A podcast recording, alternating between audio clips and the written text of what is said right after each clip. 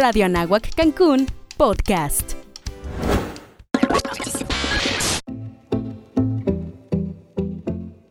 Somos Cancún. Viaja en el tiempo y aprende sobre la creación de esta hermosa ciudad a través de 50 años de historia.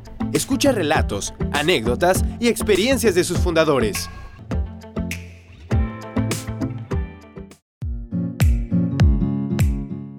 Bienvenidos nuevamente a Somos Cancún, este podcast que se suma a los 50 años de la fundación de Cancún como ciudad. Les saluda con mucho gusto Gaby Maruri y hoy me acompaña un invitado muy especial. Él es Fernando Martí, también conocido como el cronista de la ciudad de Cancún. ¿Cómo está? Bienvenido. Gracias Gaby. Pues aquí encantado de estar con ustedes en este ambiente estudiantil, universitario. Me encanta todo esto. Y nosotros muy agradecidos de que haya aceptado nuestra invitación, pues hay mucho, mucho que platicar sobre Cancún y sobre cómo fue surgiendo prácticamente de la nada. Y usted tiene muchísimo que contarnos al respecto. Hace un momento me platicaba que llegó aquí en el año 1985. Sí, bueno, en el año 1985 vine a Cancún a hacer una serie de reportajes sobre el proceso de fundación de la ciudad. Yo era reportero de un periódico en la Ciudad de México y el periódico me comisionó a que viniera a descubrir cómo se había fundado Cancún. No me parecía un tema muy eh, interesante, pero este, yo lo veía como un centro turístico. Pero vine, conocí a, los pioneros, conocí a los primeros que habían estado, los entrevisté, platiqué con ellos y me di cuenta que sí era una, una fundación extraordinaria, ¿no? una fundación casi una hazaña lo que había sucedido aquí, eh, un proceso que había iniciado el Banco de México, que era una institución pues muy rara que se pusiera a fundar ciudades.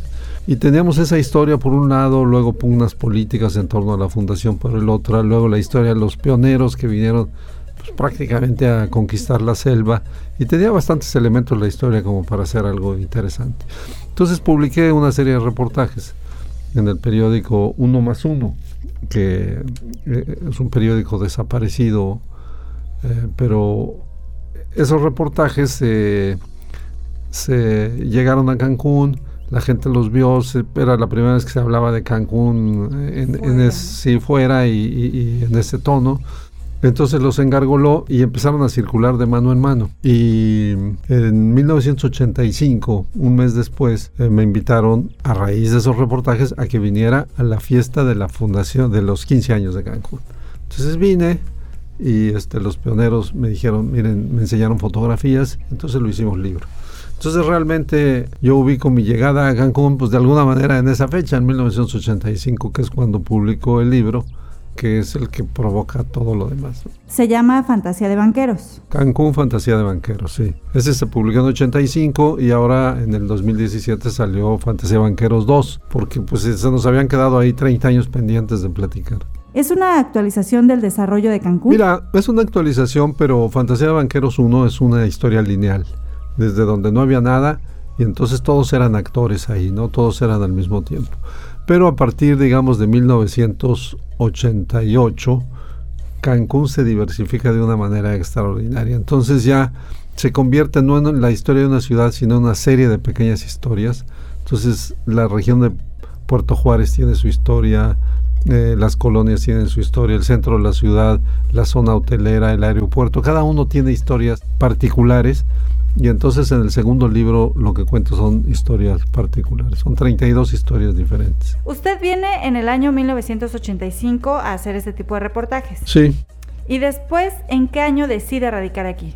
Bueno, en el 85 publico el libro, empiezo a venir a Cancún con mucha frecuencia y en el 89 abro una revista aquí en Cancún que se llamó Cancún Magazine y me vengo a vivir a la ciudad, ¿no? Vengo de tiempo parcial, pero desde el 89 ya estoy de tiempo completo en Cancún. ¿Recuerda cómo era Cancún en ese año?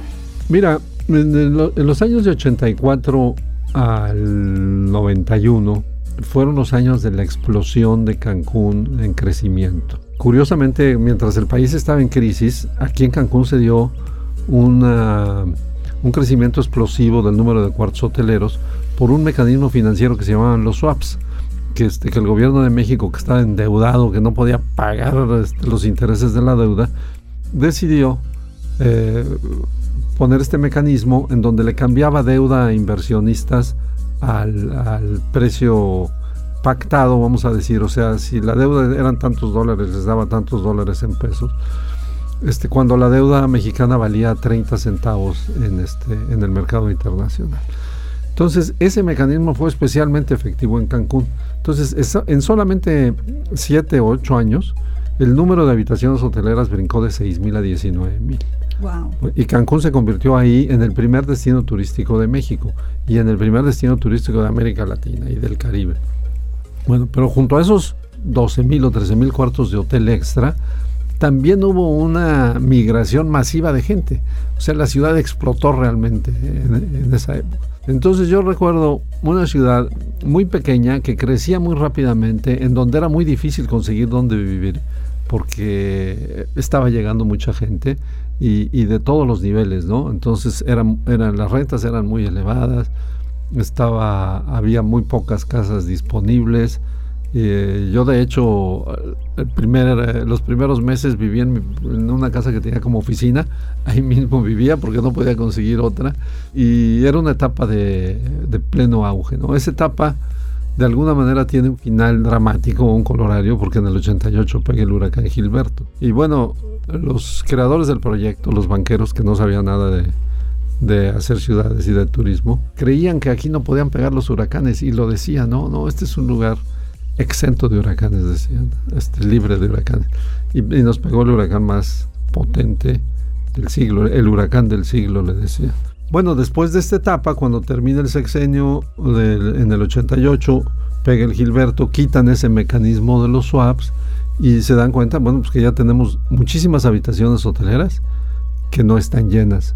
Entonces se frena totalmente la, la construcción de hoteles. Durante siete años se construye muy poco, pero no, se, no, no cesa, no se detiene la migración de gente.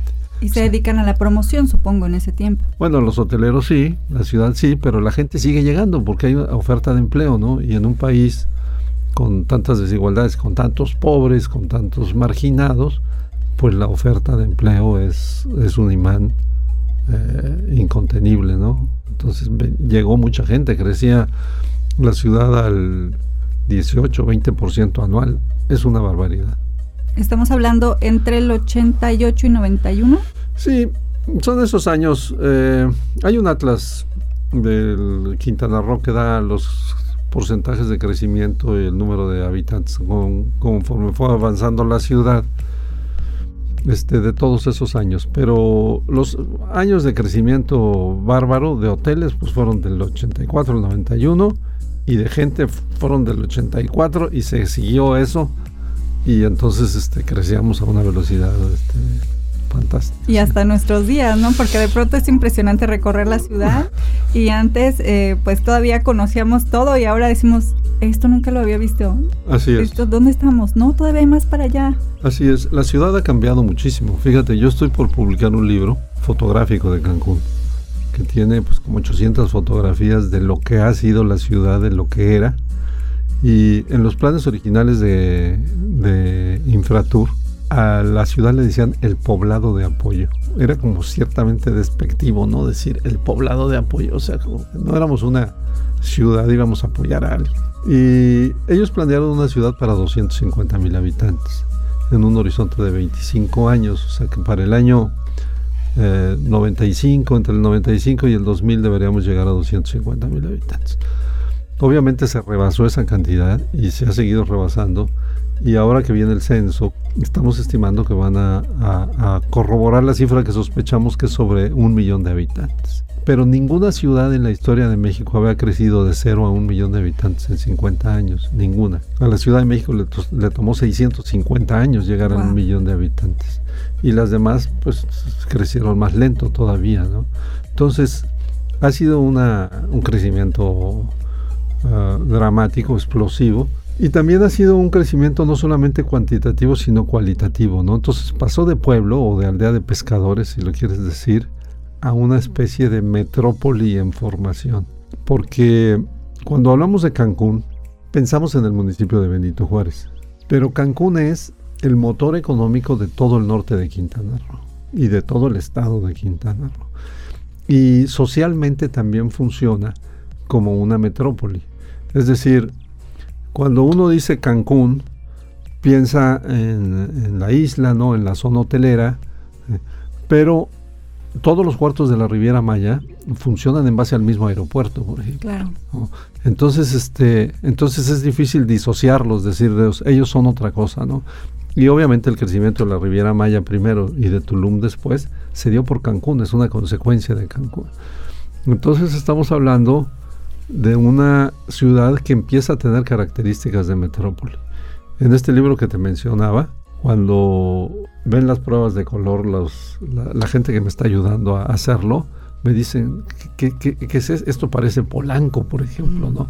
La cantidad de edificios que hay en Cancún, el skyline, lo que dicen de varios que tenemos, ¿no? Unos en la ciudad, otros en la zona hotelera, parecen una ciudad totalmente distinta a lo que algún día fuimos. Y la, la evolución ha sido muy, muy rápida, ¿no? Y tanto cuantitativa como cualitativamente. Y lo que habíamos mencionado eh, anteriormente también como eh, a nivel internacional o a nivel mundial, muchas, muchas personas conocen México a través de la marca Cancún, porque es su punto de referencia. Vienen a, México, literal, a Cancún y dicen, ya conozco México, porque fui a Cancún, ¿no? Y también está asociado con eh, algunas marcas de Riviera Maya por ejemplo, parques eh, muy famosos que afuera de México lo ligan con la marca Cancún para atraer más turistas.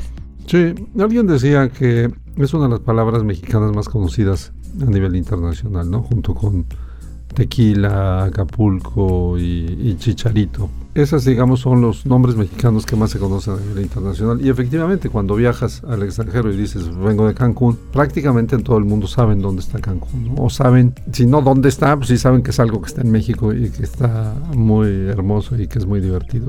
Ahora, mientras estaba buscando un poco de, información, encontré eh, me parece que en su libro de fantasía banqueros sale una, un ejemplo, una publicidad que dice, este es Cancún, donde los mayas veranean desde hace mil años. Y me pareció muy creativa porque Cancún de manera turística pues tiene pocos años como ciudad, apenas está cumpliendo sus primeros 50 años para este crecimiento exponencial, pero no debemos olvidar que es un lugar con mucha más historia, historia de nuestros antepasados, que ligaban a Isla Mujeres, a Tulum, como lugares de pesca, de travesía maya, Cozumel, Xcaret y demás. Este es Cancún, donde los mayas veranean desde hace mil años. Mira, ese fue el más famoso de los pósters de Cancún cuando arrancó el proyecto. Lo hizo un señor que era que se llama Guillermo Grimm, que era el jefe de promoción de Infratur y que era pues muy audaz en sus este, planteamientos, ¿no? Los mayas obviamente no veraneaban. El uso de la playa como un lugar de diversión, pues es un fenómeno moderno, ¿no? Porque para usar la playa tú requieres, antes que nada, sombras, ¿no? Este, y después requieres, pues, este, trajes de baño modernos, bronceadores, camastros, una serie de cosas para, para hacer la playa disfrutable, ¿no? Los mayas, eh, eh, en el entorno en donde vivían los mayas, la playa es una de las partes más hostiles del territorio, ¿no? Es una playa, es, un lugar que está desprotegido de, eh, te pega el viento, este, se te llena de salitre todo. el este, sol. El sol, no hay, no hay manera de protegerte. Entonces los mayas e incluso los españoles cuando llegaron no encuentras en las crónicas antiguas menciones sobre la belleza de las playas o sobre la belleza del mar, ¿no? Este, lo que encuentras es sobre la tierra, ¿no? Sobre, sobre tierra adentro, ¿no? Para ellos eran más importantes las fuentes de agua potable que el mar o que, vamos, las bellezas marinas, ¿no? Pero bueno, Guillermo Grimm hizo este, este póster en donde se ve la huella de un pieno que va a cubrir la arena y dice donde los baños veraneaban y tuvo muchísimo éxito. Efectivamente este lugar estuvo poblado y estaba muy poblado en la época de la conquista. La isla de Cancún tenían dos, dos o tres asentamientos muy importantes. Eh, las ruinas del rey era un asentamiento importante, es, un, es una zona arqueológica que tiene como 800 metros de largo y que tiene columnatas en donde tenían techos de palapa, es decir, estaba permanentemente habitado. Y lo más probable, se han hecho investigaciones al respecto, es que operara como un puerto, pero como un puerto de laguna. O sea que salía hacia la laguna y la navegación se, se hacía a través de la laguna Nichupte porque hacerla a través del mar pues es más, eh, más complicado, ¿no? Desde ahí había, este, hay, hay, varias zonas arqueológicas en los alrededores de Cancún, el, el Meco que está en el norte y, y, y varias sobre la laguna Nichupte, que te permiten pensar que había un intenso tráfico. Una comunicación entre ellos. Una, exactamente, que, que, había lugares de población y que se comunicaban a través de las canoas y que, y que también iban a, a Isla Mujeres y que también había tráfico. Bueno, los mayas navegaron hasta Honduras, ¿no? En su tercer viaje, Cristóbal Colón, que llega hasta la costa de, hasta las Guanajas, que se llamaba en esa época la costa de Honduras, pues ve una embarcación maya y como está navegando y explorando, toma una decisión y decide irse hacia el sur a buscar oro en el Darién. Si hubiera decidido irse hacia el norte, pues se encuentra con Yucatán. Hubiéramos establecido contacto con Cristóbal Colón. Oiga, y cuando usted llega en 1985, ya estaba el aeropuerto en donde está actualmente. Sí, el aeropuerto se fundó, el aeropuerto, cuando, mira, cuando llegaron los técnicos de Infratur, en el 1970 encontraron una aeropista. Encontró que había una aeropista, que esa aeropista le había hecho un secretario de comunicaciones, que se llamaba Carlos Lazo. Carlos Lazo quería hacer un circuito náutico del Caribe. Entonces él fue el responsable de la carretera de Valladolid llevarla hasta Puerto Juárez y de hacer una aeropista y de hacer un muelle. Él quería que un ferry conectara eh, Puerto Juárez, Isla Mujeres con Cuba. Bueno. Wow. Lamentablemente murió en un accidente aéreo y el proyecto nunca se llevó a cabo, pero se quedó la aeropista. Entonces cuando llegaron los de Infratur vieron que había una aeropista, dijeron vamos a, a, a, remozarla para que aquí puedan aterrizar avioncitos y nos vengan a visitar las primeras gentes, ¿no? Que estaba en la avenida Cava. Que era, la, sí, que después se convirtió en la avenida Cava. Al hacer después el diseño de la ciudad, dijeron, bueno, pues esta aeropista vamos a convertirla en avenida. Porque ya quedaba muy chica para el proyecto. Sí, o por la ubicación también. ¿no? Sí, además ellos querían que el aeropuerto estuviera en el otro extremo del, del proyecto, porque, y en eso tuvieron razón, que es exactamente lo que ha sucedido, que si pones tú eh, la punta, punta Cancún por un lado, ¿no? el extremo más lejano, digamos, del proyecto, y el aeropuerto en el otro extremo, entonces lo que va a pasar con el tiempo es que todo eso se va a llenar, ¿no? que es exactamente lo que ha uh -huh. sucedido, que todo lo que hay entre el aeropuerto y Punta Cancún se ha venido llenando, ¿no? Ahorita pues ya está casi, casi saturado, ¿no? Entonces el aeropuerto que ellos lo traían ya en sus planes, lo empezaron a construir en el 73, 74 y lo inauguraron en 1975. De hecho, es una de las cosas que a mí me gusta decir como cronista para que la gente entienda un poco lo visionario o lo, o lo, vanguardista que fue este proyecto, se inauguró primero el aeropuerto internacional que el Palacio Municipal. ¿De verdad? ¿Aquí en Cancún?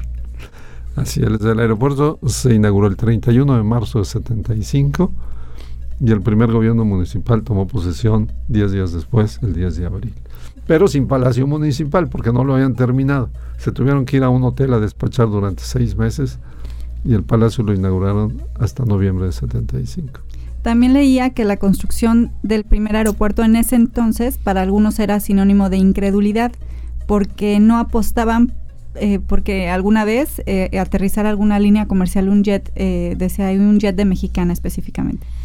Correcto, sí. Bueno, había mucha incertidumbre de lo que iba a pasar y había mucho escepticismo, ¿no? De que estos, de que este proyecto fuera a tener éxito los inversionistas no querían venir, no, les hacía que estaba muy lejos. Los banqueros determinaron muy bien que si no era por vía aérea la gente no iba a llegar a Cancún, porque estaba muy lejos de cualquier ciudad este, importante. Dijeron, aquí la puerta de entrada tiene que ser un aeropuerto internacional. Y se pelearon porque la gente de Hacienda decía, ¿cómo van a construir un aeropuerto internacional en un pueblo de 8 mil habitantes? O sea, ¿qué, ¿qué les pasa? Esa es una ese es un gastadero de dinero que, que, nosotros no vamos a autorizar. Entonces tuvo que ser el prestigio del secretario de Hacienda en ese momento y del presidente de la República que este aeropuerto se construye. Y tuvieron toda la razón, o sea, todavía hoy en día, 50 años después, tráfico de Cancún es netamente aéreo. El 90% de las gentes que llegan a Cancún llegan por vía aérea E incluso nosotros los que vivimos aquí, pues los viajes los hacemos por vía aérea. Nuestra puerta de salida principal es el es el aeropuerto. aeropuerto. Y no sé si tengo bien el dato, pero eh, actualmente es el segundo aeropuerto más importante de México, solo después de Ciudad de México. Sí, el número de pasajeros. El número de pasajeros eh, debemos andar, se manejan muchas cifras aquí, pero debemos andar más o menos en 28 millones de pasajeros. Aunque el aeropuerto cuenta, todos los aeropuertos cuentan las salidas y las llegadas. Entonces realmente estamos hablando de 14 millones de, de gentes que llegan y luego se van, por eso suman 28. Y el aeropuerto de la Ciudad de México anda como por 42 millones de, de pasajeros, ¿no? El nuestro está planeado para tener 40 millones de, de pasajeros en el 2030, o sea, dentro de 10 años. Y de ahí pues vamos a ver si sigue creciendo. Pero sí es, es el segundo número de pasajeros. El número de vuelos internacionales es el primero, tiene más que la Ciudad de México. Y ahora retomando eh, la inauguración del eh, Palacio Municipal, que me decía que fue el 10 de abril de El 10 1975. de abril se instaló, ajá, el 10 de abril se instala el primer ayuntamiento. Ese día toma protesta el primer ayuntamiento en el Parque de las Palapas. Pero no tienen un palacio donde despachar porque lo están construyendo apenas. Entonces se van a un hotel. Se van a, a- una accesoria del Hotel El Parador, que está ahí en la Tulum, muy cerca de donde está Palacio. Y ahí despachan durante seis meses. Claro que la primera administración municipal eran 20 o 25 gentes. eh, o sea, no, no, era, no era lo que tenemos ahora. Y solo un día después eh, ya tienen la primera acta de nacimiento que corresponde a Susana Ivette Herrera Montiel, que estará por cumplir, por cumplir 45 años, o no sé si ya los habrá cumplido, porque fue eh, la fecha de registro del, del- del primer nacimiento aquí en, en Cancún. Sí, sí, no fue el primer nacimiento. Obviamente no fue el primer nacimiento, pero cuando se empieza a hacer Cancún, Quintana Roo estaba dividido en cuatro delegaciones. Quintana Roo era un territorio federal, no era un estado, era un territorio. Entonces, por ley dependía del presidente de la República, que nombraba al gobernador. Y el gobernador nombraba a los delegados. El estado estaba dividido en delegaciones. Había cuatro delegaciones. Una de ellas era Isla Mujeres. Entonces los terrenos de Cancún eran parte de la delegación Isla Mujeres. En eh, el 74, el presidente Echeverría le propone al Congreso que Quintana Roo se convierta de territorio en Estado de la República. El, Congreso lo aprueba y entonces el 8 de octubre se convierte en Estado de la República. Y entonces se convoca a un Congreso Constituyente. Hay una elección, una elección muy fácil de hacer porque había un solo partido que se llamaba PRI. Entonces hacen una eh, especie de campaña electoral, los eligen en el mes de noviembre y en el mes de enero, el 12 de enero, promulgan la Constitución de Quintana Roo. Ese día, el 12 de enero del 75, nace el municipio de Benito Juárez. Hasta ese día, hasta el 12 de enero del 75.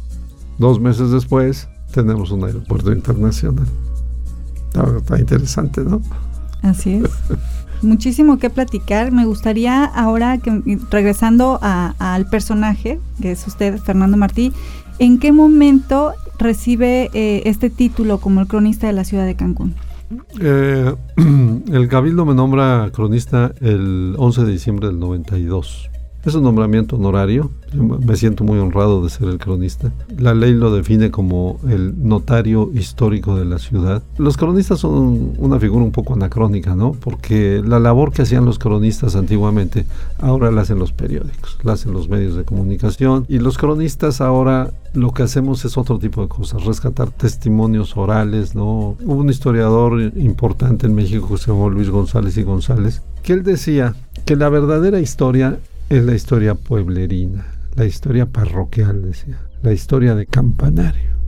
Eso quiere decir la historia de los barrios, la historia de las familias, la historia de los apellidos, de las escuelas, parroquias, por supuesto, de los mercados, que es la verdadera historia. Porque la historia nacional, decía González, es un mito. Es un mito, está construida de mitos que tratan de explicar el origen de los países o, de que tratan de legitimar a los gobiernos, pero que tienen muy poco que ver con la verdad. En el caso de Quintana Roo, por ejemplo, los niños que van a la escuela aprenden de la conquista, aprenden de la independencia, aprenden de la reforma y aprenden de la revolución. Cuando en Quintana Roo no hubo ni conquista, ni guerra de independencia, ni guerra de reforma, ni revolución mexicana. Entonces, nuestra historia es diferente, pero no la aprendemos en la escuela, porque la escuela nos tiene que enseñar los mitos de la historia nacional, incluso los mitos fundacionales de la historia nacional. Entonces, por ejemplo, dicen, México nació con la fundación de México Tenochtitlan, que se dio en un islote, este, bla, bla, bla, lo que sea. Nada que ver con Quintana Roo. ¿No? Lo cual no quiere decir que no seamos mexicanos, es eh, simplemente que estamos aprendiendo que en la escuela lo que aprendemos son mitos históricos y eran los que Luis González criticaba y decía hay que irse a la verdadera historia que es la historia local. Y partiendo de su libro, eh, el libro que fue publicado en 1985, Fantasía de Banqueros, donde menciona justamente este crecimiento de Cancún desde cero. Me parece que todos los que hoy habitamos aquí debemos sentirnos orgullosos porque somos formadores de esta historia de Cancún como ciudad naciente, ¿no? Lo que estaba mencionando, todos somos o hemos sido testigos desde algún contexto de cómo se ha ido desarrollando la ciudad y hoy lo vemos muy tangible porque nos tocará a nosotros celebrar estos primeros 50 años, pero justamente estamos siendo partícipes de esta construcción histórica. Claro, claro, por supuesto. Fíjate que dicen que en Cancún no hay identidad, ¿no? Bueno, es parcialmente cierto, hay una identidad en información. Sí, hay identidad de información. La palabra identidad tiene una raíz, viene de la palabra idem. Idem significa lo mismo. Entonces, nosotros nos identificamos porque somos lo mismo. ¿Qué quiere decir lo mismo? Pues que tenemos la misma historia, que nos gusta la misma comida, que nos gusta la misma música, que este que, compartimos mucho, ¿no? Venimos del mismo paisaje. Eso, eso nos identifica, eso nos hace ser idénticos, vamos a decir. Ese es, este, de ahí viene la palabra identidad. Obviamente en Cancún viven gentes de los 32 estados de la República y como de 80 países diferentes. Entonces, ¿Qué tenemos de identidad? Pues pocos lazos, pues porque, porque traemos lo que tú decías, es una cosa multicultural, ¿no? Pero empieza a haber lazos de identidad. Uno de ellos que yo veo con mucha claridad es que la gente se siente, está muy consciente de la fecha en que llegó a Cancún, a veces hasta del día en que llegó a Cancún, ¿no? Y si era lunes, martes, miércoles, si estaba lloviendo o no. Exacto, y eso, y además no se lo toman como una efeméride de que tal día llegué y estaba viviendo, sino como que ese día empecé a hacer una vida diferente, ¿no? Vine aquí a establecerme y renací o empecé una nueva vida o, este, o tomé una decisión de vida que fue venirme a vivir a Cancún. Entonces, y hay un orgullo de eso, ¿no? Este, prácticamente a quien le preguntes cuándo llegó a Cancún, te van a dar una fecha precisa y te la van a dar con ese sentido, ¿no? Entonces sí nos, sí nos, este, sí hay un orgullo de pertenecer, evidentemente hay, y obviamente pues estamos en los, en los orígenes de Cancún. la edad de la ciudad se mide por, por siglos, ¿no? Una ciudad tiene cinco siglos, ocho siglos, diez siglos, veinte siglos, y esta tiene 50 años. Entonces todos los que llegamos en estos 50 años, pues algún día vamos a tener como una especie de pátina de pioneros de que llegamos al principio, ¿no? Imagínate que alguien en la Ciudad de México te diga, mi familia llegó aquí en 1550 pues dirías, bueno, pues ustedes son pioneros, este, aunque los que llegaron en 1520 te digan, no, no, ustedes llegaron después. Así es, muchísimas historias que contar. Usted como cronista y que ha sido testigo del desarrollo de Cancún desde hace muchísimos años, ¿ve algún rumbo definido de, de los ciudadanos de Cancún? Mira, retomando un poco lo que decía antes, Cancún es el motor económico de todo Quintana Roo y digamos de toda esta región del Caribe mexicano. Si tú ves un mapa vas a ver que cuando dices Caribe mexicano estás hablando de Quintana Roo. Ningún otro estado tiene frontera con el Mar Caribe. Eso fue otro de los aportes de Cancún a, digamos, a la historia de México, que lo convirtió en un país caribeño. Porque antes México no se percibía como un actor en el Caribe, ¿no? Y a partir de Cancún es un actor importante dentro de la cuenca del Caribe. Yo creo que el impulso este que trae Cancún y la fortaleza relativa que tiene la economía de Yucatán va a terminar creando una gran región económica que se va a desprender digamos del atraso tradicional que tiene la región sur sureste de México. Siempre que se habla del sureste de México, se habla como una región marginada en relación al norte de México. Yo creo que Cancún y Yucatán de alguna manera van a empujar a toda la península a que pierda esa categoría de región marginada, ¿no? Y que en los próximos 30 o 40 años vamos a hacer, vamos a alcanzar niveles de desarrollo similares a los del norte del país. Es una este, cosa que yo vi en mi bola de cristal. No sé si, no sé si sea cierta, no sé si funciona, pero yo creo que para allá vamos. Le agradezco muchísimo de verdad que haya aceptado estar aquí con nosotros. ¿Hay algo en particular que le gustaría compartir o agregar? Estoy muy optimista con esto de los 50 años. Y, eh, refrenda una eh, creencia que yo tenía, que es este, que la gente se iba a, emocionar de... Porque 50 años son muy poquitos para una ciudad, ¿no? Y sin embargo veo a la gente muy entusiasta con lo que está sucediendo y, no quiero decir que esto es un parteaguas o no sé qué, pero sí va a ser una fecha importante, como una fecha de reafirmación o de afirmación cancunense o de definición cancunense. Y la verdad es que sí, todos queremos participar en estos primeros 50 años, en estos festejos por los primeros 50 años. De verdad que agradezco muchísimo su presencia. Eh, le agradezco a Fernando Martí, cronista de la ciudad de Cancún. Yo soy Gaby Maruri y los espero en la próxima emisión de Somos Cancún. Somos Cancún es una producción de Radio Anagua Cancún.